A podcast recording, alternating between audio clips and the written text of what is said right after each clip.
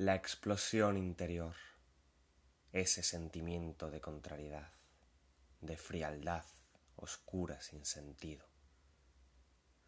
el arte como ausencia, ¿dónde comenzó esa abstracción? Te miro, pero no te miro, no te observo. Rehuyes la articulación del lenguaje antes de ser palabra. ¿Dónde, dónde comenzó esa abstracción? ¿En la ausencia? ¿En la idealización de alcanzar la ligereza? ¿De deshacerse del yo? Ausente, navego en la infinitud de las posibilidades, de la objetividad.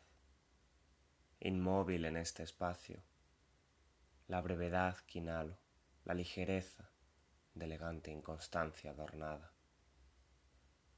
Ninguno quiere nombrarlo, ¿por qué matar la idea?